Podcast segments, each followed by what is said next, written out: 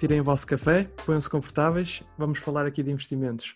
Estamos aqui para mais um episódio do Capital Crítico. Tenho comigo o Duarte Frade, um investidor amador, tal como eu, que tive a oportunidade de, de, conhecer no Twitter. Vamos falar aqui de coisas muito interessantes. Mas antes de mais, vou dar aqui a minha fábula do dia, que é um fun fact que eu acho interessante. Ou seja, a dezembro de 1999, as ações da Microsoft estavam a 58 dólares. Depois deu-se o crash e as ações só recuperaram em 2016, em dezembro.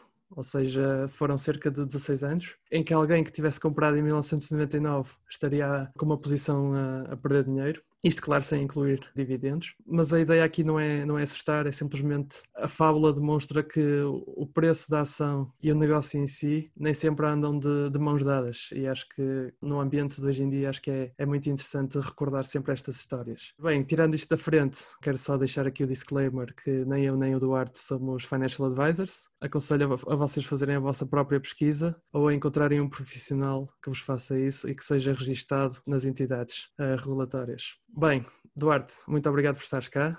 É obrigado, um eu. Bom dia. É um prazer conhecer-te e associar a, a, cara ao nome, não é? Trocamos muitos tweets, mas face to face é, é, diferente. E vou partir já para, para a primeira pergunta, que é se me podes dar um cheirinho do teu background e como é que começaste, ok? Ok, eu, tenho, eu por acaso tenho aqui uma, eu diria com um início de carreira, entre aspas, não é uma carreira, porque eu tenho outra profissão de investimento engraçada, por isso acho que vou tentá-la, vou tentar contá-la assim de uma forma resumida e rápida. Pronto, antes de mais, pronto, o meu nome é Eduardo, eu vivo em Lisboa, tenho 35 anos, minha profissão é publicidade, por isso eu não tenho, e o, como dizias e bem, ou seja, nada do que eu vou dizer aqui pode ser considerado como aconselhamento financeiro, até porque eu, eu considero-me, apesar de eu estar a investir, uh, o investidor amador. Como é que eu comecei a investir? Eu se calhar vou andar aqui uns anos para trás, eu tenho 35 anos, como já disse. Eu, quando fiz 18 anos, o meu pai, felizmente, deu-me, deu-me como 18 anos uma, quase uma fatia de dinheiro. Né? Não, não, estamos aqui a falar de muito dinheiro, mas deu-me aqui algum dinheiro. No fundo, disse-me: Olha, pronto, isto é o que eu te dou, agora a partir daqui desenrasca. Eu, pronto, sempre fui, ainda sou uma pessoa bastante frugal, ou seja, tenho muito cuidado com o que gasto, não entro em dívidas, não me ponho a comprar aquilo que não posso, mas a verdade é que ao longo, desde os meus 18 anos até 3, 4 anos atrás, que foi quando eu comecei a investir, mesmo eu sendo uma pessoa que não gasta muito e que vai poupando, a verdade é que eu senti que aquele dinheiro que o meu pai me deu já não valia aquilo que valia na altura há 18 anos atrás. Seja por circunstâncias da vida e eu tive que ir lá tirar algum dinheiro, seja porque o próprio euro ou o próprio dólar vai desvalorizando, a verdade é que aquilo que era uma quantia simpática na altura, passado aqui quase 15, 20 anos, deixou de ser tão simpática e cada vez estava mais pequena. E eu comecei a olhar para aquela conta, aquela era uma conta poupança, e comecei a pensar, agora tenho duas filhas, tenho mais gastos, e pensei, epá, se eu vivo só do meu ordenado, o dinheiro que eu tenho de lado é aquele, e se este dinheiro que eu tenho lá está a desvalorizar, epá, eu daqui a 10, 15 anos provavelmente não tenho dinheiro nenhum poupado. Por mais que eu tente poupar, há sempre despesas que vão aparecendo, etc, etc. Por isso eu sempre tive desde há uns anos para trás, sempre tive aqui na cabeça esta ideia de como é que eu faço, como é que eu pego neste bolo de dinheiro e como é que eu o faço crescer. Eu sempre tive isto na cabeça e sabia também, porque o mercado financeiro é um bom meio para o fazer, mas também sei que em Portugal existe aqui algum estigma e algum preconceito face aos mercados, inclusive vindo da minha própria família. O meu pai, por exemplo, foi daquelas pessoas que investiu há uns anos atrás no Milênio BCP, que teve aquele pico e depois caiu e nunca mais voltou a retomar. Por isso, o que eu ouço aqui, eu, pelo menos no meu círculo, no meu círculo pessoal e no círculo pessoal do meu pai, é que a bolsa é quase como uma roleta russa onde só se perde dinheiro. Pronto. E eu cresci, eu diria desde os meus 18 anos até quase aos meus 30, muito com este mindset de pá, bolsa não, isso não é um sítio para investir, isso é um sítio para perder dinheiro. Entretanto, eu casei-me e a minha mulher, curiosamente, é americana, apesar de viver em Portugal, e o pai dela também é americano e vive na América.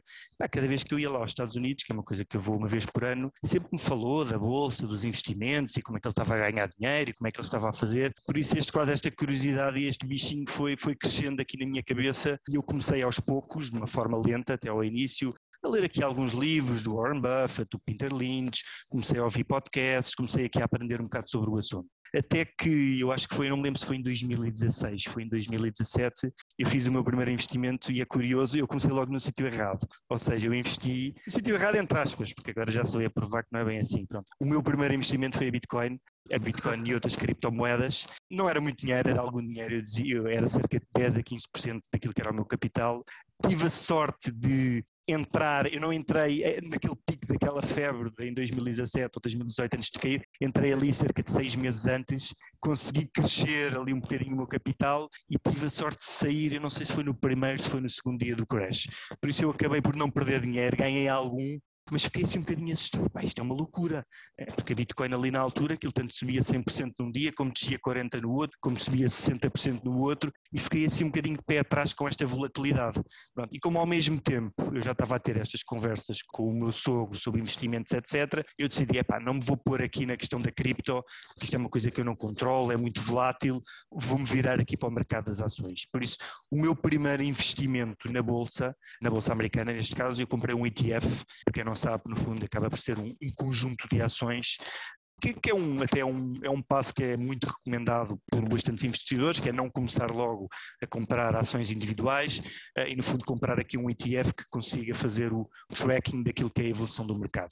Pronto, eu durante um ano, um ano e meio, a única posição que eu tinha, e estávamos a, estamos a falar, eu diria cerca de 15 a 20% daquilo que era o meu capital, uh, era um ETF de tecnologia, foi uma boa forma de eu começar a perceber como é que o mercado funciona, como é que o mercado não funciona, e eu aproveitei esse ano e meio, foi quase um ano e meio, desde 2018 até 2020, para estudar muito. Li muitos livros, ouvi muitos podcasts eh, e tive a felicidade, pelo menos naquilo que é a minha visão de investimento, ouvir as pessoas certas, ou seja, sempre me Peter Lynch, como Warren Buffett, como o David Gardner da Motley Fool, por exemplo, que tem uma filosofia muito de longo prazo, de comprar boas empresas e de segurá-las o tempo que for preciso. E porquê é que isto me ajudou? Porque eu, como já tinha dito, eu tinha estes 10 a 15% investidos no ETF e de repente, em fevereiro de 2020, ou seja, há cerca de um ano atrás, eu decidi estar na altura de começar a, investir em ações individuais.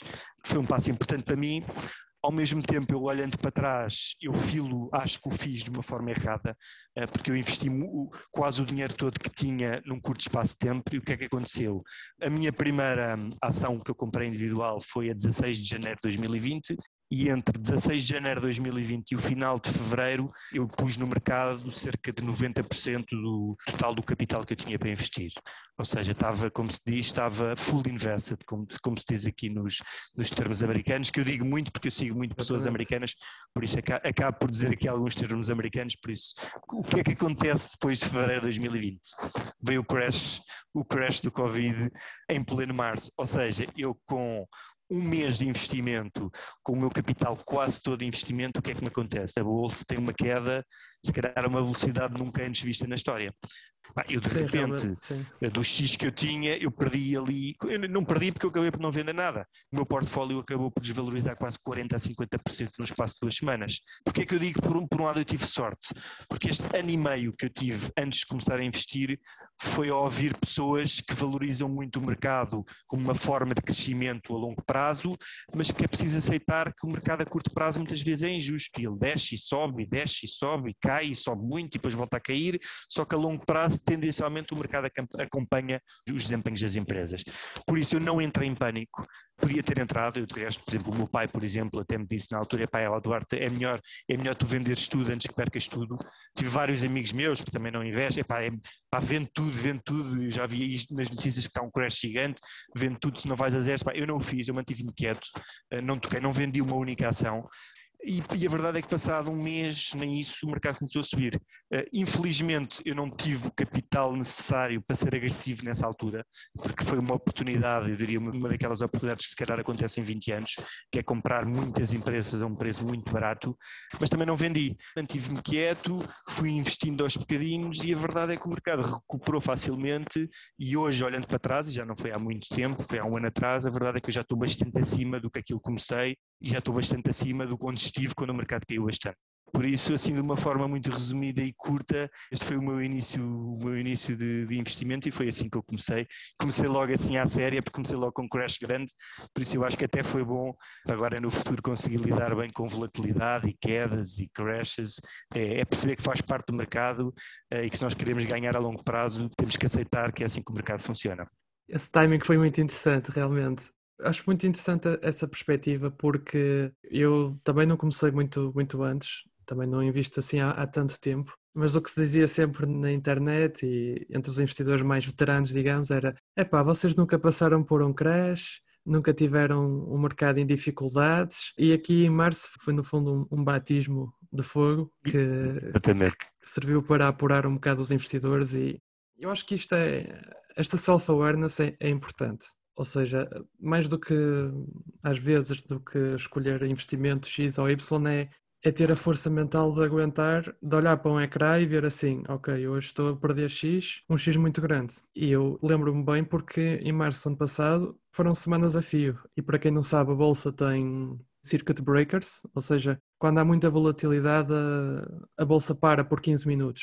E isso estava constantemente a acontecer, porque o mercado estava, estava a cair aos 5 e 10% quase por dia. Ou seja, essa questão de conhecermos a nós mesmos e, termos a força de segurar o portfólio, não é? se acreditarmos realmente nas empresas, é muito importante. E quem ainda conseguir também ser um, um, pouco agressivo nessas alturas de medo, acho que pode entrar a um preço que irá possibilitar uh, um retorno muito interessante. Por isso, aí acho que sinto muita empatia por teres entrado numa fase tão complicada, mas muito feliz por ver que, que superaste essa, essa fase. Como quase. Exato, eu acho que acima de tudo tive alguma sorte, porque vinha, pronto, como eu te disse, vinha de investimentos em criptomoedas que uma volatilidade absurda. Por isso, eu, de alguma forma, foi mal ter começado por ali, mas ao mesmo tempo foi bom porque habituei-me a estas mudanças repentinas e já não me assusto com tanta facilidade. Por outro lado, eu acho que tive a sorte de ler e de ouvir pessoas que lidam muito bem com isso e que, e que olham peças, esse crash no mercado como parte, é, faz parte do jogo. E se nós queremos, se queremos ganhar, temos que aceitar que o mercado é assim. Por isso é um bocadinho como tu dizes, eu acho que depende muito de pessoa para pessoa, porque olhando para os gráficos da Bolsa nos últimos 100 anos, o que nós vemos são gráficos a subir com pequenas quedas. Olhando de hoje para trás, essas pequenas quedas, se olharmos agora, parece, pá, porque é que isto aqui foi uma oportunidade de investimento enorme. Isto é verdade, mas também é verdade que quando nos acontece no presente e sempre começamos a ver a bolsa a cair, é assustador. Porque nós, é verdade, nós nunca sabemos o que é que vem daqui para a frente, mas eh, também está provado que geralmente quando cai ela volta a subir. Por isso, se nós não tivermos medo e se conseguirmos controlar a nós próprios e se percebermos porque é que estas quedas estão a acontecer, porque isso também é muito importante, elas acabam sempre por ser eh, pequenas oportunidades de comprar boas empresas a um pequeno desconto, ou a um grande desconto, no caso de março. Por isso, é muito importante, mais do que o conhecimento técnico uh, mais do que, a experiência financeira, é nós sabermos quem é que nós somos e como é que nós devemos reagir perante determinadas situações, como estás a dizer e bem. É engraçado, agora só aqui um à parte, o teu exemplo da Microsoft é muito engraçado porque é um exemplo que eu também, eu olho muito para esse exemplo, ao mesmo tempo que me assusto, também tento ver que haveria forma de contornar isso. Ou seja, tu dizes bem que quem comprou em 1999 teve 16 anos sem ver as ações chegar a esse valor, mas para isso acontecer tu terias que ter comprado uma vez só no pico.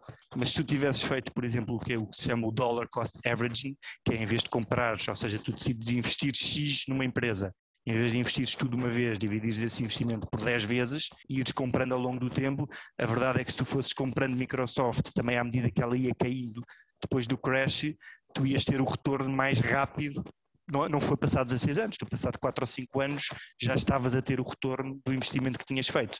Por isso isso depende muito também da forma como as pessoas investem e da forma como as pessoas decidem abordar o mercado. Sim, eu acho que, é, que são os dois lados da, da moeda. Da moeda. Ou seja, ou seja, o investimento não vai de ponto A a ponto B numa linha reta, ou seja, há altos e baixos, e há que ter a força mental para comprar quando o preço desce. E por outro lado, também nos faz acreditar no longo prazo, não é? Ou seja, eu não posso dizer que alguém que tenha investido em 99 e segurasse até hoje esteja, esteja muito mal, não é? Ou seja, há que ter a perspectiva e ter às vezes a paciência de. Hoje em dia procura-se muito, no fundo, a recompensa rápida, não é? Mas, mas há casos em que a recompensa vai demorar mais um bocado. Mas vai valer a pena. Um exemplo muito engraçado que muitas vezes se dá é o da Amazon, ou seja, toda a gente diz: pronto, a Amazon é um investimento fenomenal, mas entre 99 e 2002 crashou por duas ocasiões, o preço caiu 90%. Ou seja, é mais uma vez a, a resiliência da nossa mentalidade e da nossa convicção é, entra muito em jogo aqui. É, é algo que eu, que eu gosto de reter e é algo que eu gosto de ter presente também para ter os pés na terra. Agora vivemos num, num mercado em que as coisas felizmente estão a correr bem, os nossos portfólios estão a, a subir, mas é, é sempre bom ter algum receio por trás de que pode vir aí qualquer coisa. Também, acima de tudo, e eu acho que isso também é um grande, é um erro que as pessoas fazem, ou seja, as ações são pedaços de uma empresa e é verdade que as ações, o preço das ações pode variar muito, mas onde nós temos que estar concentrados, e eu acho que isso aí é que difere, por exemplo, aquilo que é um investidor daquilo que é um trader, nós temos que estar concentrados é no desempenho da empresa. E sim, a Amazon é um grande investimento, é uma grande empresa, teve quedas muito grandes, mas se o nosso foco, se nós pudéssemos completamente de lado aquilo que é o preço da ação e tivéssemos focado naquilo que a Amazon Amazon estava a fazer enquanto empresa e até podíamos nem olhar para o preço das ações, só íamos olhar 10 anos depois o que nós estávamos a seguir era uma Amazônia a crescer. Ah, e uma Amazônia a crescer, eh, mesmo que o preço da ação varie durante esses 10 anos, ela vai acabar por ser maior, como tu dizes, quando chegar ao ponto B e partir do ponto A, ela, ela vai acabar por ser muito mais elevada, mesmo que ela andasse para cima e para baixo durante esse tempo. Por isso, acima de tudo, é nós percebermos que isto são empresas que geram vendas, que fazem lucros, que têm pessoas, que têm prejuízos, e se nós, acima de tudo, estivermos mais atentos ao desempenho da empresa e menos atentos ao desempenho da ação, o provável é que se nós tivéssemos, se tivermos no portfólio empresas que sejam boas e que cresçam e que sejam financeiramente saudáveis, o mais provável, e é o que acontece 90% das vezes, é que no longo prazo o preço da ação vai equivaler àquilo que é o preço, àquilo que é o desempenho da empresa. E se as pessoas conseguirem tirar o foco do, do estoque, do, do, preço da ação que varia muito e olhar quase exclusivamente para aquilo que é a empresa, geralmente, ou na, na sua grande maioria, vão ser bem-sucedidas. Pelo menos é assim que o passado nos diz. Sim, sim, sim. Eu, eu gosto muito como ressaste aqui. É, existe um pedaço de papel que é a ação e vai, é um número que anda para cima e para baixo, e há um negócio que é algo muito mais tangível e algo que que tem uma substância por trás e é por isso que as pessoas investem em primeiro lugar, não é? Para serem digamos, para terem uma parte da, da empresa. Eu queria aqui também discutir aqui um tema que eu, que eu acho interessante, porque tu também és utilizador do Twitter e, e, sabes bem como é, que, como é que é lá. Há diferentes pessoas, diferentes personalidades lá. Eu queria tocar aqui num ponto e, e ver qual é a tua perspectiva, que é entre março do ano passado e, e agora, não é? Entrou muita gente nova no, nos mercados apanhou-se aqui uma fase de, de, um crescimento bastante, bastante elevado, quase a, nível, quase a nível geral. Acho que, tirando o setor da energia do turismo, acho que em geral foi tudo crescendo. Que alertas deixarias a alguém que, que entrou neste período? Porque o que eu imagino de alguém que tenha entrado a partir de março e até agora deve dizer assim: pá, isto é fácil, isto é fácil e eu sou, eu sou um gênio porque tudo que eu comprei subiu e eu estou a, a fazer dinheiro do dia para a noite. Que alertas é que tu deixarias a a alguém que, que esteja nessa situação. O que é que achas? Isso é muito verdade, ou seja, eu diria que nestes últimos, especialmente ali entre abril e dezembro do ano passado, foi muito fácil fazer dinheiro, efetivamente. Eu acho que a maioria dos, das empresas, especialmente na área tecnológica, do software, elas cresceram e cresceram muito eh, e pode criar muito esta ilusão de que isto é muito fácil. Eu gosto muito do, e eu vou sempre aqui repescar algum histórico e algum passado, eu gosto muito de uma frase que o Peter Lynch, que é um investidor muito famoso, diz que é, e é muito verdade, que é as pessoas, e isto acontece muito na Bolsa, eu não diria tanto em Portugal, porque a cultura de investimento em Portugal é muito reduzida ainda, mas há muitas pessoas no, naquilo que é os investidores de retalho, os investidores amadores, que nas suas vidas pessoais se calhar perdem uma semana a pesquisar um frigorífico uh, é grande, se é pequeno, quanto é que consome, onde é que eu arranjo o desconto, trocam opiniões com amigos, vão a, vão a sites a ver as reviews, perdem muito tempo a procurar um frigorífico e de repente chegam à bolsa e porque ouviram alguém num autocarro a dizer para aquela ação vai subir e colocam ali as poupanças todas de uma vida na bolsa. Porque de repente entram numa, numa fase onde há muita gente a ganhar dinheiro, olham e só se vê a bolsa a crescer, a bolsa a crescer, a bolsa a crescer, põem o dinheiro em sítios que eles próprios não, não entendem, eles veem no Twitter alguém que eles pensam que saiba dizer eu vou comprar esta ação, Epá, se este gajo que é, ou este, esta pessoa, se esta pessoa que sabe vai comprar, eu também vou comprar. Compram, ah, e depois o que acontece é que o mercado muda e o mercado vai mudar mais dia ou menos dia. Ele, ele, tem, ele, ele tem fases de crescimento bull market, tem fases de crescimento que é os bear markets, e a verdade é que quando o mercado mudar, ou quando a empresa de repente lança resultados e a ação cai 15 a 20%, essas pessoas não sabem o que fazer porque essas pessoas não conhecem a empresa então não fazem a mínima ideia porque é que o valor está a subir ou está a descer e o que acontece com a maioria das pessoas é que entram em pânico. E quando as pessoas entram em pânico, vendem. E geralmente, quando vendem em momentos de pânico, o mais provável é que percam dinheiro. Por isso, acima de tudo, é um bocadinho aquilo que eu já dizia.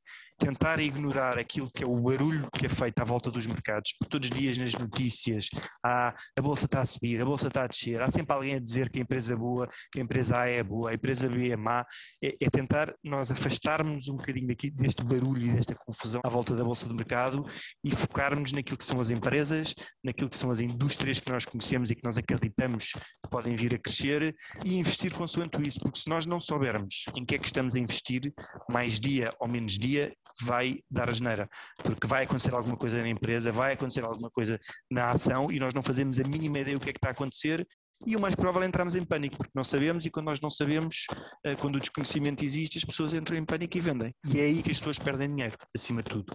Por isso, sim, sim. concordo contigo, é preciso cuidado, especialmente nos dias de hoje. É, mais, é preciso mais cuidado quando a bolsa está a subir muito do que quando a bolsa está a descer, porque a ilusão é grande. Sim, por, por mais que contra-intuitivo que, que, pareça, mas, mas de todo que não é. Ou seja, não é. Não, não é por acaso que dizem que temos de ser corajosos quando os outros estão com medo e ter medo quando os outros estão Exatamente. corajosos. Exatamente. É, be fearful uh, when everyone is greedy and be greedy when everyone is fearful. Isso é uma frase conhecida do, do Warren Buffett. Warren Buffett. Exatamente. Quando está toda a gente assustada e com medo, é, é a altura que tu deves comprar porque quer dizer que, que a bolsa está barata. É exatamente o contrário. Por isso é, é muito engraçado isto da bolsa porque mexe muito com, com as emoções das pessoas e com, e com as atitudes e com os comportamentos, porque é verdade, é mesmo verdade isso.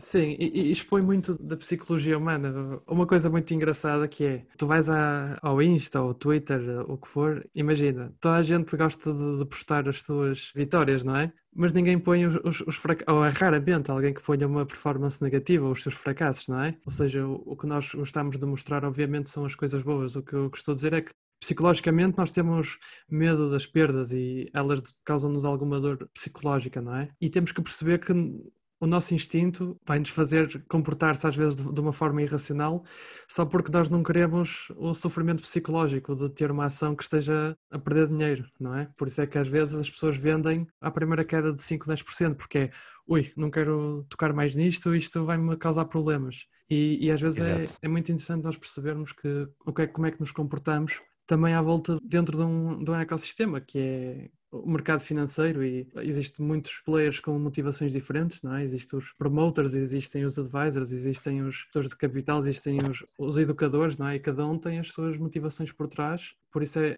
é muito bom para filtrarmos entre ruído e, e informação, é termos também a percepção que somos todos humanos e às vezes o comportamento humano também, em momentos extremos, há muito mais instinto do que nós pensamos, ou seja, a racionalidade não está Exato. sempre lá. Não está, não está. Eu acho que não é preciso muito para perceber como é que as pessoas se deixam levar, ou seja, por, por estas recompensas e por estas vitórias, e de repente as pessoas ficam, ficam demasiado high ou contentes com, por terem algumas ações a ganhar dinheiro. Quando isso acontece, depois existe um bocado de slack, ou seja, as pessoas começam a, relaxar um bocado e a pensar ah, isto vai ser uh, o chamado cada tiro, cada melro, não é? E depois, pronto, é bom ter cautela, não é? Mudando aqui um bocado de, de, de, velocidade, de gears, não é? Como se costuma dizer, eu gostava de, de, passar um bocado aqui mais para a tua. afunilar um bocado a conversa para o teu portfólio, ou seja, não há questões até de posição X ou Y, mas, mas a nível de processo conceptual, o que, é que, o que é que nos podes partilhar que tem sido o teu processo neste momento? Eu se calhar aqui eu, eu não tenho, acho que não tenho qualquer problema até em falar nas minhas posições sim, sim, um, sim. e explicar aquilo que é, como é que eu invisto e qual é que é a minha filosofia de investimento. Eu sou e considero-me, pelo menos até à data, eu digo isto até à data porque é muito fácil as pessoas dizerem que sou uma coisa e depois quando o mercado muda, rapidamente mudam de opinião. Por isso, o que eu sou hoje, ao dia de hoje, e eu acredito que quero ser isto para o futuro, eu considero-me, em primeiro lugar, um, um, investimento a longo prazo, ou seja, eu não estou comprar ações num dia para vender passado um mês, não, eu estou a comprar empresas que eu acredito que vão ser melhores daqui a 5, 10, 20 anos. Pronto, essa é a minha filosofia. É comprar, eu só vendo quando eu vejo que a tese, ou seja, a razão pela qual eu comprei esta empresa já não se verifica. Se isso não acontecer, a minha intenção será sempre segurar esta empresa o máximo tempo possível. Por isso, sou investidor a longo prazo e sou um, como se diz em americano, sou um growth investor, ou seja, um growth investor, ou seja, eu estou tendencialmente a investir em empresas, eh, e não diria empresas, Eu também tenho no meu portfólio empresas mais estabelecidas e mais antigas, mas mais de metade do meu portfólio está alocado a empresas relativamente recentes onde eu vejo que, que, elas ainda podem crescer bastante, seja porque vão criar novos produtos, sejam porque vão entrar em novas geografias, sejam que, porque vão criar novas eficiências operacionais que lhes vai permitir gerar mais lucro, ou seja, o foco é sempre no crescimento, ou seja, e o meu portfólio eh, reflete muito isso. Eu construo o meu portfólio, eu posso dizer que eu tenho ele dividido em, em três categorias, é, é que eu chamo de core, ou seja, que ocupa cerca de 40% do meu portfólio. Core são empresas que eu considero sólidas, são empresas, são líderes de mercado, são empresas estáveis, mas são empresas fortes e que ainda crescem.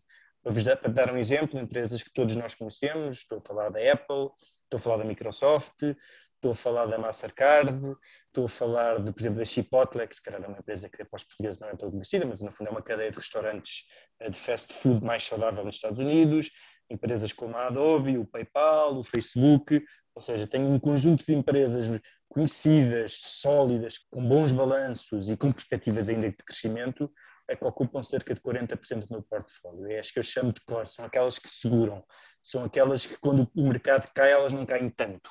Mas também não estou à espera que cresçam 10 ou 20 vezes a mais uh, num curto espaço de tempo. Depois eu tenho uma segunda linha que ocupa cerca de 30% do meu portfólio, ou seja, estamos aqui a falar de 40, 30, 30, e eu não vou falar de ETFs, que eu também tenho alguns ETFs que ocupam cerca de 20% do meu capital investido. Mas dentro daquilo que é o portfólio de ações individuais, 40, 30, 30, ou seja, as chamadas as core, aquelas que eu disse agora, depois eu tenho aquelas que eu chamo de growth, ou seja, que são empresas, já são consideradas large, uh, large caps, ou seja, já, já têm uma capitalização muito grande. E quero só fazer aqui, peço só desculpa, eu, meus investimentos são feitos essencialmente no mercado americano, por isso a maior parte das empresas que eu vou falar são tendencialmente empresas americanas.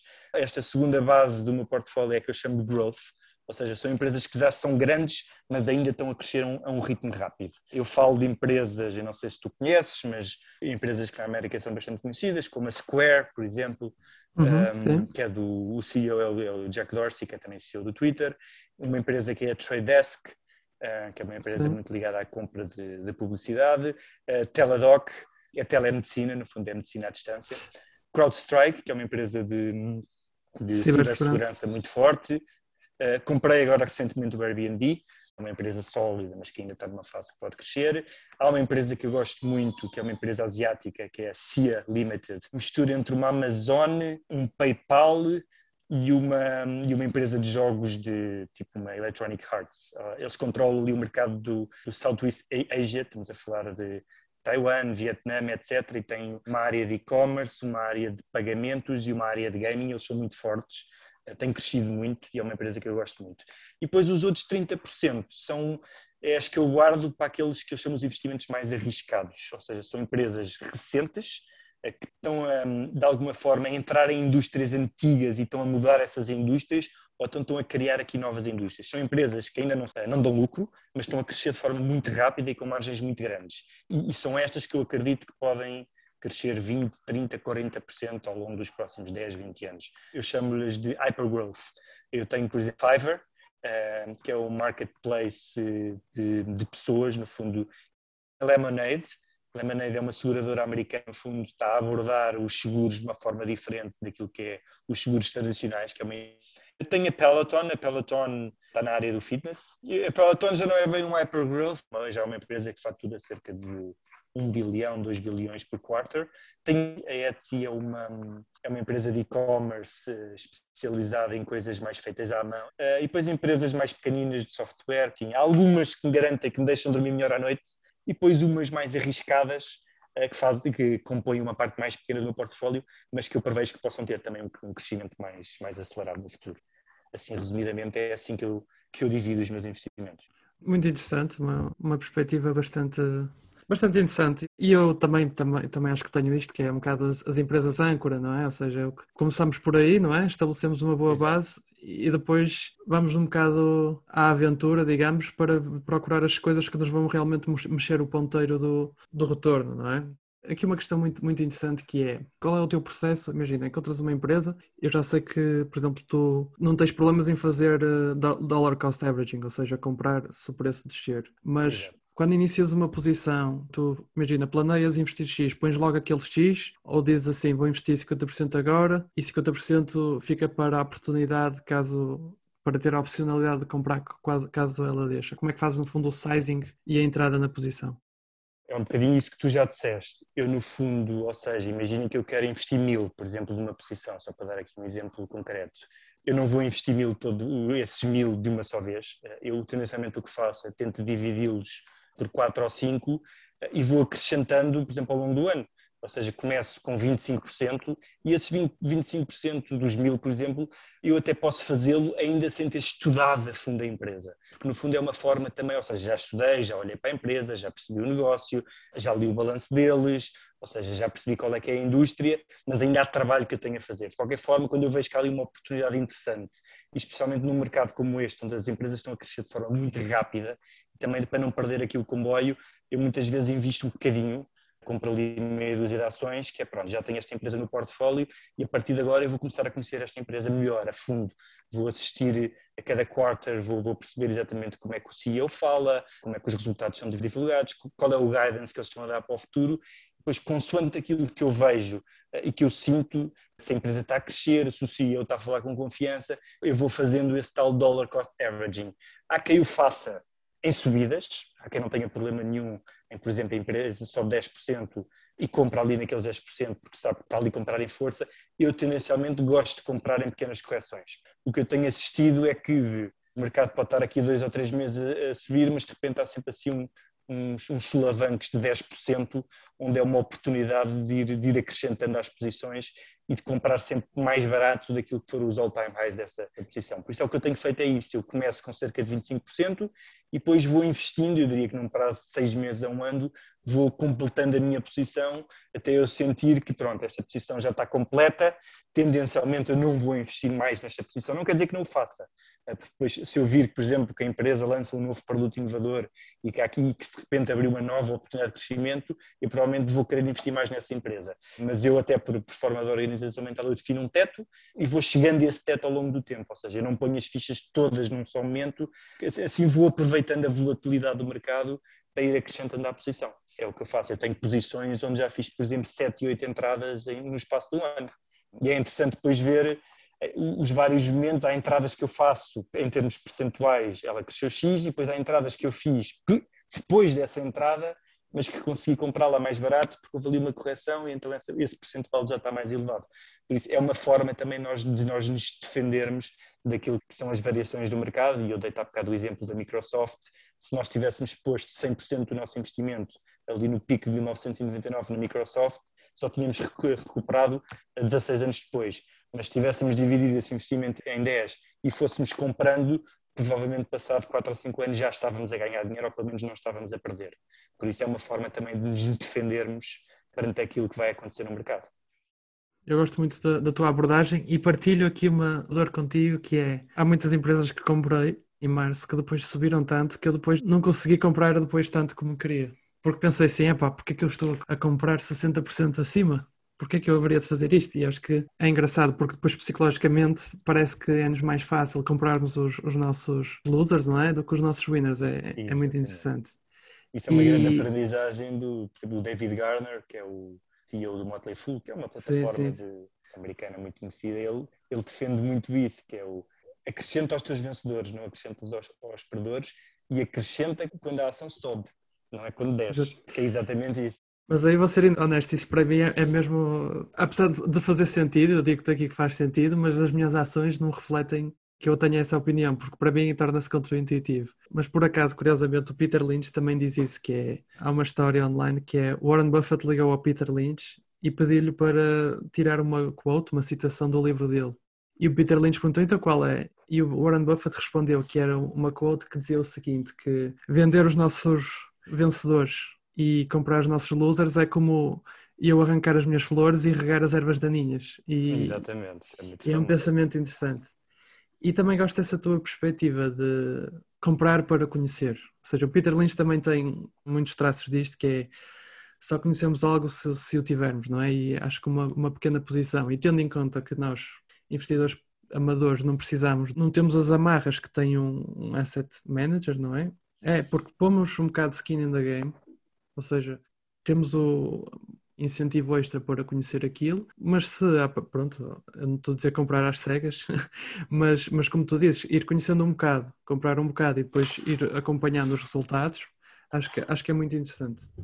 Às um, vezes nem que seja uma só ação. Olha, estou interessado nesta empresa, isto, isto parece uma boa empresa que vai crescer, deixa-me comprar aqui uma ação. Como uma ação, e também já, já desbloqueei mentalmente, já entrei numa altura em que eu acho que o valor ainda não subiu de forma absurda, ou seja, já tenho essa empresa e depois vou estudá-la mais a fundo, vou estar mais atento, vou ouvir tudo o que é dito sobre ela e vou acrescentando consoante, consoante o que eu acho que ela está a evoluir ou não. Uh, no fundo é isso.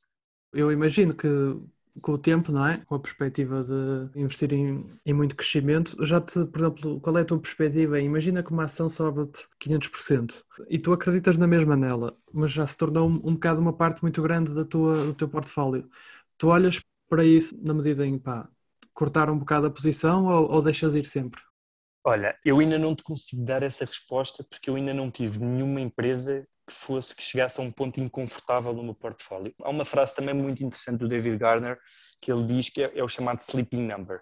Qual é que é o número máximo que uma empresa que tu tens pode chegar em comparação com o teu portfólio que te deixa dormir bem?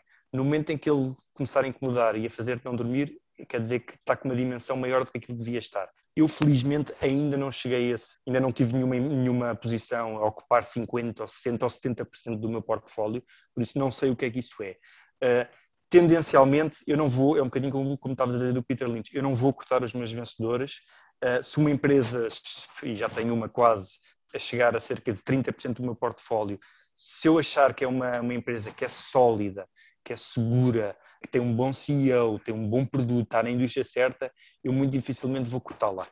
Se eu vir que é um investimento mais arriscado, mais especulativo, aí se calhar já penso duas vezes. Mas também esses, esses investimentos mais especulativos que eu faço acabam por ser mais pequenos, por isso é mais difícil, ou seja, vai durar mais tempo eles ocuparem uma posição tão grande no meu portfólio. Mas eu tenho como filosofia nunca vender. Eu só vou vender se ficar mesmo inconfortável com o tamanho daquela posição. Por isso a minha intenção é nunca o fazer e se um dia tiver que fazer, tenho que estudar bem, porque se é uma empresa que eu acho que vai crescer, não, pá, não há razão nenhuma para eu estar a, estar-lhe a cortar as pernas. Sim, assumindo que a isso, ou seja, a razão pela qual acreditas claro. na empresa não muda, mas isto é uma filosofia muito pessoal. Há pessoas que não se sentem Sim. confortáveis em ter mais do que uma posição, ocupar mais do que 10, 15% do portfólio. E eu respeito, mas é, é, como estávamos a dizer, o investimento é uma coisa muito pessoal. Nós temos que ter as nossas convicções, a nossa forma de investir e temos que conviver bem com ela, com essa forma. E, por exemplo, eu imagino que já, já tenhas algum, uma quantidade considerável de, de, ações. A minha pergunta é, como é que tu depois fazes por acompanhar tudo? Ou seja, tu, acho que são mais recentes, ainda não te convenceram, acompanhas mais? Como é que divides o teu tempo de análise entre as tuas posições todas?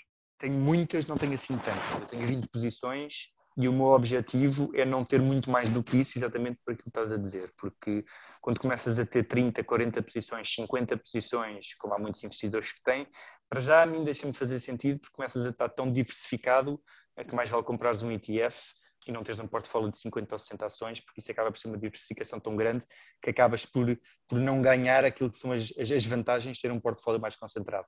Por isso, o meu limite anda aqui nas 20 posições e por isso é que é importante também aquela divisão que eu fiz no portfólio.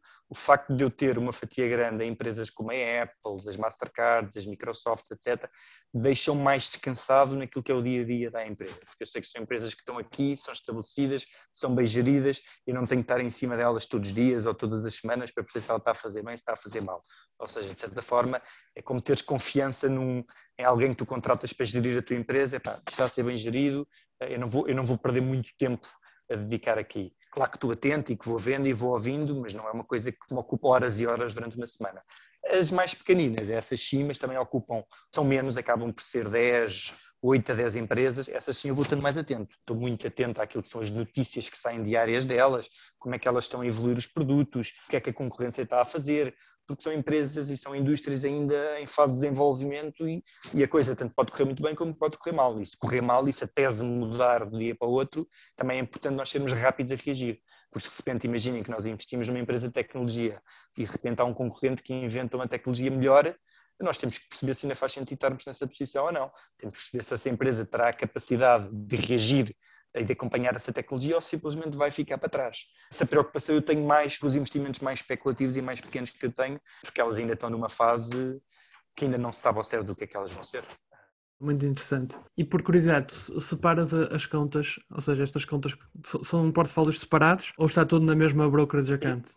É uma boa pergunta. Eu tenho duas brokers accounts. Eu tenho uma que eu considero a minha principal, que ocupa cerca de 90% do meu capital, que é esta que eu te falei agora. Um, que para além desta das ações individuais, ainda tenho dois ETFs que ocupam cerca de 20% do capital investido. E criei recentemente, há cerca de um, dois meses atrás, uma pequena conta noutra, noutra brokerage. No fundo, o que eu estou a fazer é estou, estou a especular e estou, estou, no fundo, estou a aproveitar um bocadinho este, este crescimento que está a acontecer no mercado e estou aqui a escolher três ou quatro posições que eu acho que são boas empresas, há mesmo, e acredito nelas, mas ainda são muito incertas, e estou a investir nela. É, o que se chama, no Twitter, chama muito o Moonshot eh, Portfólio. É um pedaço que ocupa cerca de 5 a 10% do portfólio, que se tu perderes, ah, não vais sofrer grande moça com isso, mas tens muito mais a ganhar do que tens a perder. Por isso eu criei numa conta à parte que um pequeno portfólio com três ou quatro empresas que estão, está-me a correr bem por acaso. O meu year to date é bastante superior ao portfólio principal, mas também é normal. Mas no fundo serve também para eu conhecer outras empresas, para eu não pôr o meu portfólio principal em risco e para também tirar aqui partido do bull market que nós estamos a viver. Nós estamos aqui no fundo é para crescer o nosso património e para crescer o nosso capital. E seria ingênuo também de certa forma, não, de alguma forma, não aproveitarmos o que está a acontecer mas sempre com muita cautela e sempre precavido, ou seja, não vou pôr ali aquilo que não posso perder. Acima de tudo é isso. Sim, e para tirar um bocado a, adrenalina do sistema, não é? Ou seja, a, vo a vontade. Exatamente. Não é? o, o, chamado o FOMO, não é?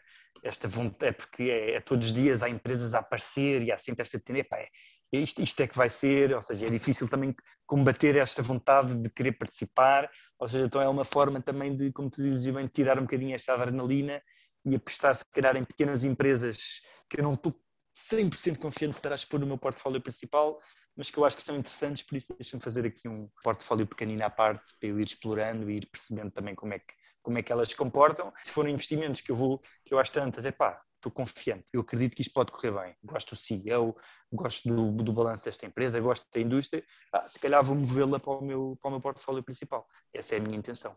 Eu não eu... falo muito, muito deste portfólio porque ela acaba por ser um bocadinho o oposto daquilo que eu acredito que eu faço no meu portfólio principal, por isso acaba por ser aqui uma coisa mais pessoal, que eu faço quase até mais de forma lúdica do que propriamente de forma séria, como faço, como faço do outro.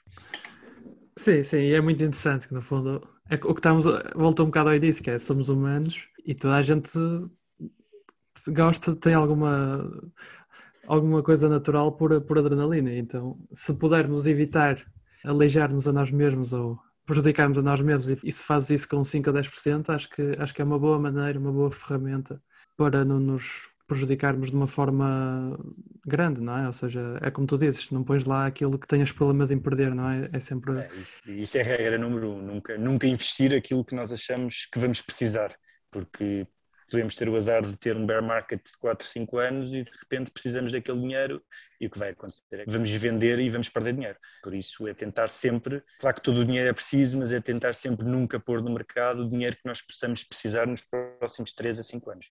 Sem dúvida, e acho que é um bocado importante também estabelecer que é eu e tu somos, somos jovens, não é? Ou seja, o nosso tempo entre agora e, a, e uma eventual reforma, não é? Ou seja, ainda tem bastante tempo, ou seja, nós ainda temos um, um perfil de risco que, mesmo sendo ele relativamente, relativamente conservador, pode-se assumir muito mais risco do que alguém que esteja 10 anos antes da reforma, não é? Ou seja, acho que isso também é, é um bocado intuitivo, não é? Ou seja, o tempo Exatamente. que nós depois nós podemos depois recuperar tanto o tempo que temos para recuperar como eu, eu, faço, eu falo, falo por mim, se eu tivesse, se o meu capital para investir fosse muito maior, eu provavelmente seria um pouco mais conservador do que sou agora. Uh, o que eu sinto é que tenho mais a ganhar em ser agressivo do que tenho a perder. Logo adopto uma estratégia mais agressiva no mercado, porque é verdade, eu poderia ser conservador, poderia ter uma perspectiva muito mais de value e menos growth, mas como eu ainda tenho aqui alguns anos pela frente, até à reforma pelo menos, e como também eu sinto que tenho mais a ganhar do que tenho a perder, acabo por ter aqui uma atitude um pouco mais agressiva face ao mercado e investir em empresas mais que ainda não são certas, no fundo. Eu sei que tu és, és profissional da, da publicidade, não é? E do branding. Acho que vai ser aqui uma cena interessante, que é como é que tu, por exemplo, chegas a uma empresa, por exemplo, Fiverr, como é que analisas? Assim, de, de uma perspectiva entre parte financeira e parte do negócio e a parte da branding, que eu sei que tens uma forte componente nisso, Exato. e o follow-up disso também seria um bocado como é que tu defines para ti mesmo a margem de segurança, ou seja, como é que sabes que estás a comprar a um preço aceitável?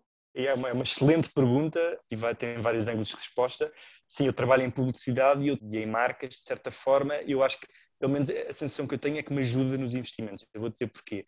Porque nós em publicidade e em estratégia publicitária, eh, nós trabalhamos muito com aquilo que são, já o comportamento das pessoas, que é importante, eh, mas acima de tudo daquilo que são as tendências, as tendências ou seja, para onde é que o mundo está a caminhar. E isso ajuda-nos muito, até porque as marcas tem um papel muito importante naquilo que são as mensagens que são passadas para a sociedade e muitas vezes a mudar preconceitos e estigmas que existem. Por isso, eu, eu no meu, na minha profissão acabo por estar muito atento às tendências, ao mundo, eh, às diferentes geografias, àquilo que são o comportamento das pessoas.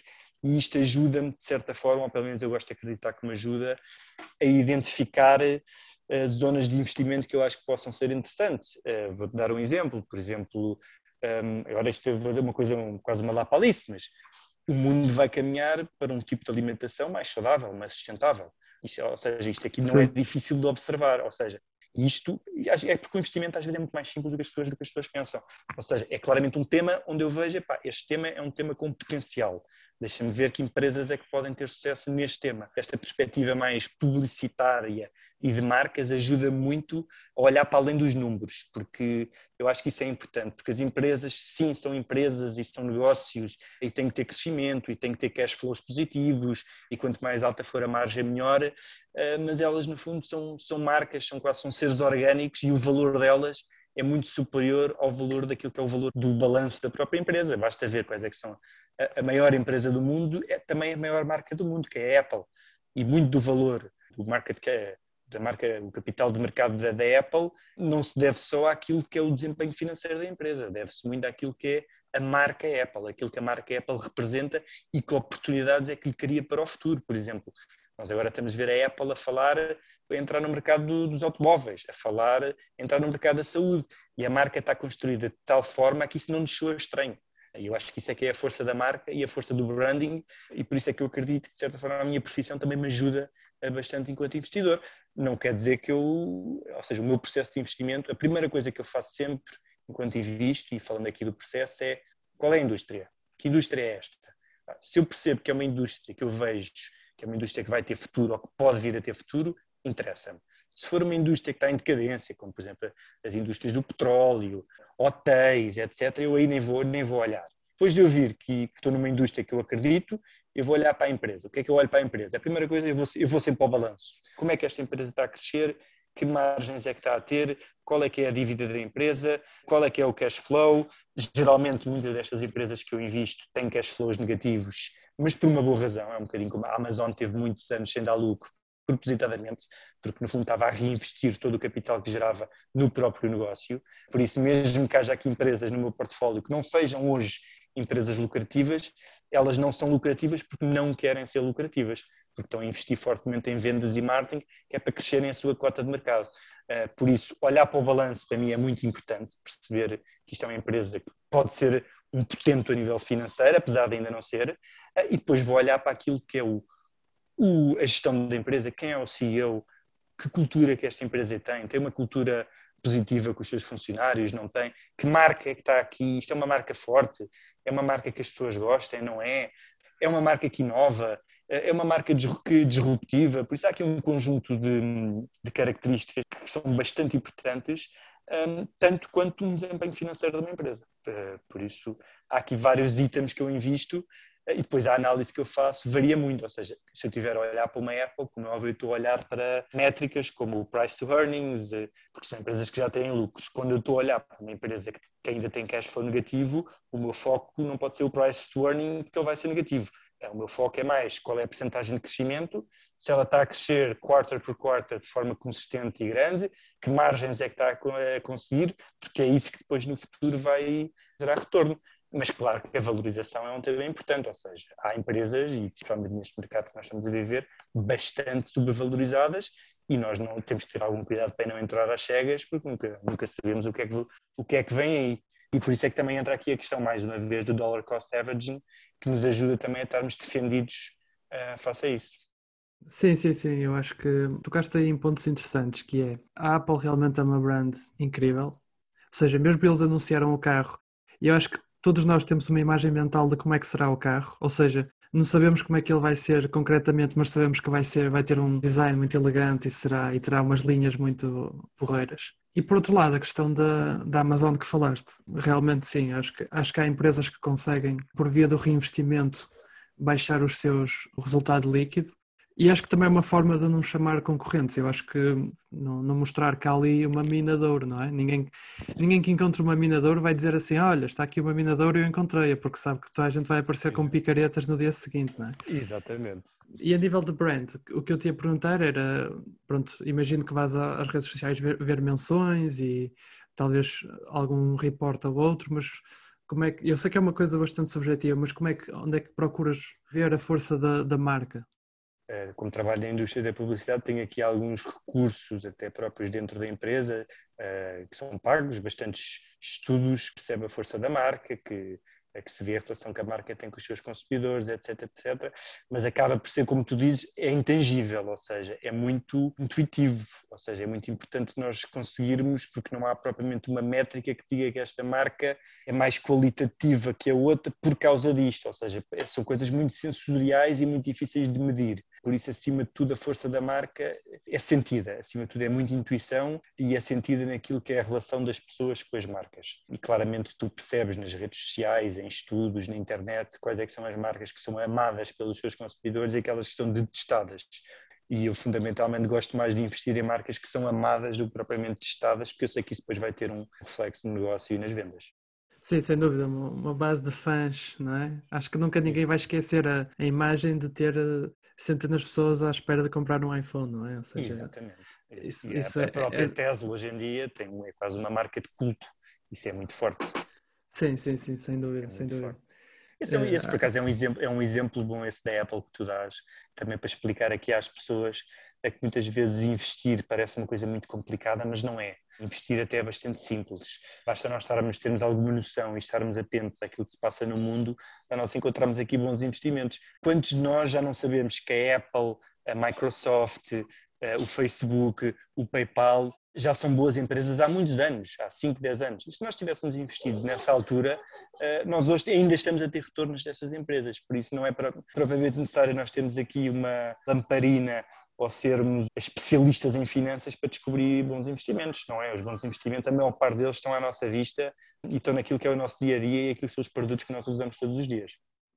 Sim, sim, eu concordo totalmente com isso. Ou seja, não vale a pena estar a complicar algo que, que é relativamente simples e, e é muito interessante ver, por exemplo, eu, eu gosto muito deste exemplo, exemplo, da, da Disney, que é uma empresa que já tem muitos anos e mesmo assim consegue reinventar-se e lança um serviço de streaming que conseguiu ter muitos subscritores num, num, curto espaço de tempo, ou seja, há sempre possibilidade de evolução quando existe a cultura certa e existe os recursos para isso. E eu acho que mesmo às vezes há um reaproveitamento dos recursos anteriores, não é? Ou seja, a Disney já tinha muito IP, ou seja, intellectual property, não é? Com os seus filmes, e simplesmente reutilizou-os a pôr numa, em pouco tovos, numa plataforma de streaming, numa altura chave, não é? Quando estávamos todos em casa e conseguiu tirar eh, proveitos disso. Ou seja, às vezes é muito o que nós conhecemos e o que utilizamos, acho que é uma boa maneira.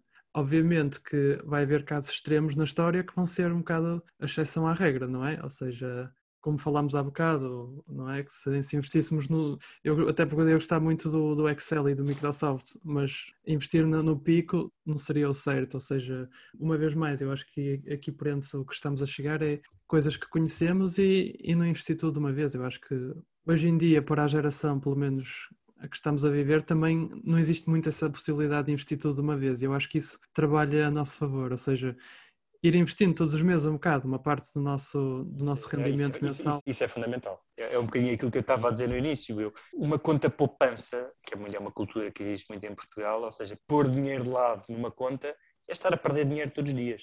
seja pela inflação, seja pela desvalorização da moeda.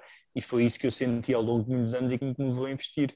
E o que eu faço agora, sempre que tenho algum dinheiro de lado, que eu faço por ter todos os meses, uma parte vai para aquilo que eu chamo que é um fundo de emergência, ou seja, aquilo que eu preciso caso haja uma doença, caso eu perca o emprego, que, que me permita viver ou sobreviver durante aqui algum período de tempo. A outra parte vai diretamente para investimentos, que é ali que eu vou poder pôr aqui o capital a trabalhar para mim e o capital a crescer em vez de estar a desvalorizar. E acho engraçado esse exemplo da Disney, acho que é spot on. Eh, eu acredito que a Disney, se calhar hoje, pode ser até dos investimentos mais seguros que nós temos a longo prazo, porque tem efetivamente um capital de intellectual property brutal, e a Disney é ao mesmo tempo aquele que eu considero o meu maior erro de investimento porque eu investi na Disney e vendi a Disney erradamente. Foi a única empresa, eu vendi duas empresas este ano, as únicas duas, e eu sinto que foram dois erros ter vendido. Foi a Disney e aí foi a Starbucks. Isto porquê? Porque a Disney teve um impacto brutal da pandemia. Aí eu assustei-me bastante. Eh, não assustei-me com a ação a cair, não foi com isso que eu me assustei. Eu vi foi o quadro muito negro para a Disney, que estava muito alavancada em tudo o que são os parques, onde as pessoas vão visitar, etc. E vi via retoma nesse, nessa zona a durar muito tempo e subestimei aquilo que poderia ser o Disney Plus, o impacto do Disney Plus. E hoje está provado que errei, eu não perdi dinheiro no investimento, mas não devia ter, não devia ter vendido a Disney e estou ainda hoje à espera que haja ali uma queda substancial na ação para eu poder entrar. Provavelmente nunca vai haver, Uh, porque é sempre assim, as pessoas quando esperam, esperam, esperam, depois perdem o barco aqui nas ações, mas é aquele que eu considero, se calhar, o meu maior erro enquanto investidor, é mesmo o ter vendido a Disney. E a Starbucks também tem uma forte, uma forte brand, ou Sim. seja, nos Estados Unidos. Exatamente. Eu também às vezes procuro estar em grupos que falem um bocado destas coisas do dia a dia e é engraçado que por mais de uma vez que mesmo no pico da pandemia as pessoas diziam pá, olha, o drive-in do, do Starbucks aqui nos Estados Unidos aqui estava cheio, ali estava cheio, há filas em todo lado, então eu aí percebi que ia haver eh, uma continuação de, de algum retorno e que a Starbucks ia pelo menos sobreviver à pandemia. Em relação à Disney, o que eu acho interessante, obviamente eu não tenho filhos, mas toda a gente que fala diz que eles vão à Disneyland e, os, e as crianças ficam completamente absorvidas com aquilo e depois querem o, o brinquedo e a mochila da personagem, não sei o quê. Eu acho que isso eu acho que isso é um cria um ecossistema. E depois, eu acho que isto foi num vídeo que eu vi há uns anos que eu acho impressionante, que é a Disney tem, dentro dos filmes, não é? Tem, tem referências, por mais sublimes que sejam, uns filmes aos outros. E acho que isso também cria um reinforcement, não é? Ou seja, podemos estar a ver um filme novo, mas ele é de certa forma já familiar, ou seja, já não existe tanta fricção, não é? E eu acho que isso é, é, interessante como eles montam os conteúdos deles para ser um, um, ecossistema, como tu dizes, é um ecossistema bastante ligado, mesmo dentro do universo cinemático. É, é fantástico. Isso é claramente foi uma precipitação minha e arrependo, arrependo de ter feito porque acho que é uma empresa que ainda tem muito para dar e é o que tu dizes, é uma empresa que passa de geração em geração e isso eh, eu acho que não há nenhuma empresa no mundo que consiga isso da forma que a Disney consegue apesar de não ter sido um investimento que eu tenha perdido dinheiro, é aquele que eu considero o meu maior erro enquanto investidor. Uhum. Uh, queria fazer uma pergunta que é, não te quero pôr aqui on the spot, mas por exemplo, temos aqui o mercado de freelance que, que está a levantar voo quase, não é? E eu próprio, às vezes, mesmo para quando preciso de ajuda para meditar em algum som, até mesmo recorro a alguns desses, desses serviços. Qual seria tipo, o teu processo de pensamento? Imagina, tens a Upwork e tens Fiverr duas empresas é. que, à primeira vista, até poderão atuar, estão posicionadas da mesma maneira. Eu sei que há algumas diferenças subtis, porque já experimentei as duas plataformas, mas qual foi o teu processo em escolher uma em detrimento da outra, ou gostas mais de uma e porquê? O, é que, é, o que é que pensas sobre isso? É uma excelente pergunta que inclusive já me fizeram no Twitter, porque eu sou uh, do Twitter partilho muita informação da Fiverr, que é uma empresa que eu, que eu gosto muito. Inclusive agora também há uma novidade recente, que é o LinkedIn também vai, através da Microsoft, também se vai posicionar neste mercado do marketplace de, de pequenos... Desculpa interromper-te, eu, eu no outro dia estava a falar e pensei assim, e se a Facebook um dia quisesse fazer uma, um competidor ao mercado de, dos freelancers, será que resultaria, não é? É, é interessante, também, porque eles já, já têm uma infraestrutura interessante. Mas sim, continua, desculpa. A Microsoft anunciou agora esta semana que o LinkedIn vai entrar, vai entrar nesse mercado. Pronto, é uma validação da indústria, por um lado. Por outro lado, não, não fico muito incomodado porque eu tenho as duas. Tenho tanto a Fiverr como a Microsoft. Porquê é que eu escolhi a Fiverr em detrimento da Upwork? Duas razões muito simples. A primeira, a Upwork é uma empresa que está mais, eu diria que está mais estabelecida nos Estados Unidos. A Fiverr, que é uma empresa até fundada por israelitas, acaba por ter uma presença mais, na Europa é mais comum, ouve-se mais falar da Fiverr do que, na, do que da Upwork. Eu no meu emprego, eh, nós, nós também já recorremos à Fiverr, por isso era uma plataforma que eu já estava mais, já me era mais familiar. E depois, acima de tudo, porque fui olhar, fui comparar as duas e fui ver que a Fiverr estava a crescer três vezes mais do que a Upwork. Se fores aqui, por exemplo, uma coisa tão simples como ir às Google Trends, perceber a nível de pesquisas quem é que está a crescer mais nas pesquisas, se é a Fiverr, se é a Upwork, e tu vais ver que em quase todos os parâmetros, apesar da Upwork ser uma empresa maior, em termos financeiros, a Fiverr está a crescer mais. E eu, como gosto de empresas que cresçam mais e que cresçam rápido, e por outro lado, tinha a Fiverr, quando a empresa que me já era familiar, ou seja, já tinha utilizado aquele serviço, acabou por ser a minha aposta. Não me arrependo, dificilmente me arrependeria, porque já é um investimento que já cresceu algumas centenas percentuais. Tive a felicidade de entrar até relativamente cedo. Neste momento, as ações da Fiverr estão a cerca de 300 dólares por ação. A primeira vez que eu comprei Fiverr estava a cerca de 75 dólares tenho feito o tal dollar cost averaging, a que me aumenta o cost basis de entrada, mas, mas entrei, não diria super cedo, mas entrei relativamente cedo e tenho uma posição bastante confortável, porque apesar de eu saber que ela está um bocado subvalorizada, porque já cresceu muito, como a minha entrada é baixa, eu estou de certa forma defendido. Já é uma indústria que eu acredito muito eh, e que eu acho que tem um potencial, não é para dois, três anos, não, é para 5, 10 anos ou mais, tem um potencial grande e por isso, enquanto a minha tese não mudar, eu vou me manter investido na Fiverr. Muito interessante e obrigado pelo insight. Sem querer cair muito nos clichês, qual é a tua recomendação de livro para, para este ano, tendo em conta a nível de mercado? Eu acho que para o, o português, que é um, tem pouca cultura de investimento, ainda olha como para o mercado financeiro, na minha opinião, como uma roleta russa e como um sítio onde as pessoas vão perder dinheiro. Ao contrário, por exemplo, nos Estados Unidos, onde cerca de 50% da população tem de uma forma ou de outra investimentos no, no mercado bolsista, eu recomendava ler dois livros. Um que não tem nada a ver com, com o bolso em si, mas tem a ver com a forma como as pessoas devem olhar para aquilo que é o capital, versus aquilo que é o dinheiro que ganham e que gastam enquanto empregados das empresas, que é o Rich Dad Poor Dad. Não sei se tu conheces. Sim, sim. Tenho, apesar de haver ali há, muitas, há bastantes coisas que eu não concordo, acho que é um livro muito interessante para mudar mindset, acima de tudo, para perceber a força, como é que o dinheiro constrói dinheiro e como é que as pessoas podem gerar dinheiro, porque muito dificilmente as pessoas enriquecem através ou ganham capital através dos seus ordenados. E é, uma, é um livro que desmistifica muito isso. E depois, a nível de livros de investimento, esse era o que eu recomendaria seria talvez o livro do Peter Lynch, de como superar Wall Street.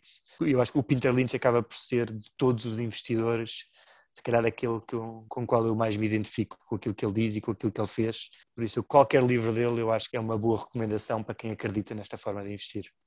Sim, senhor. Duarte, muito obrigado. Foi um prazer ter-te cá.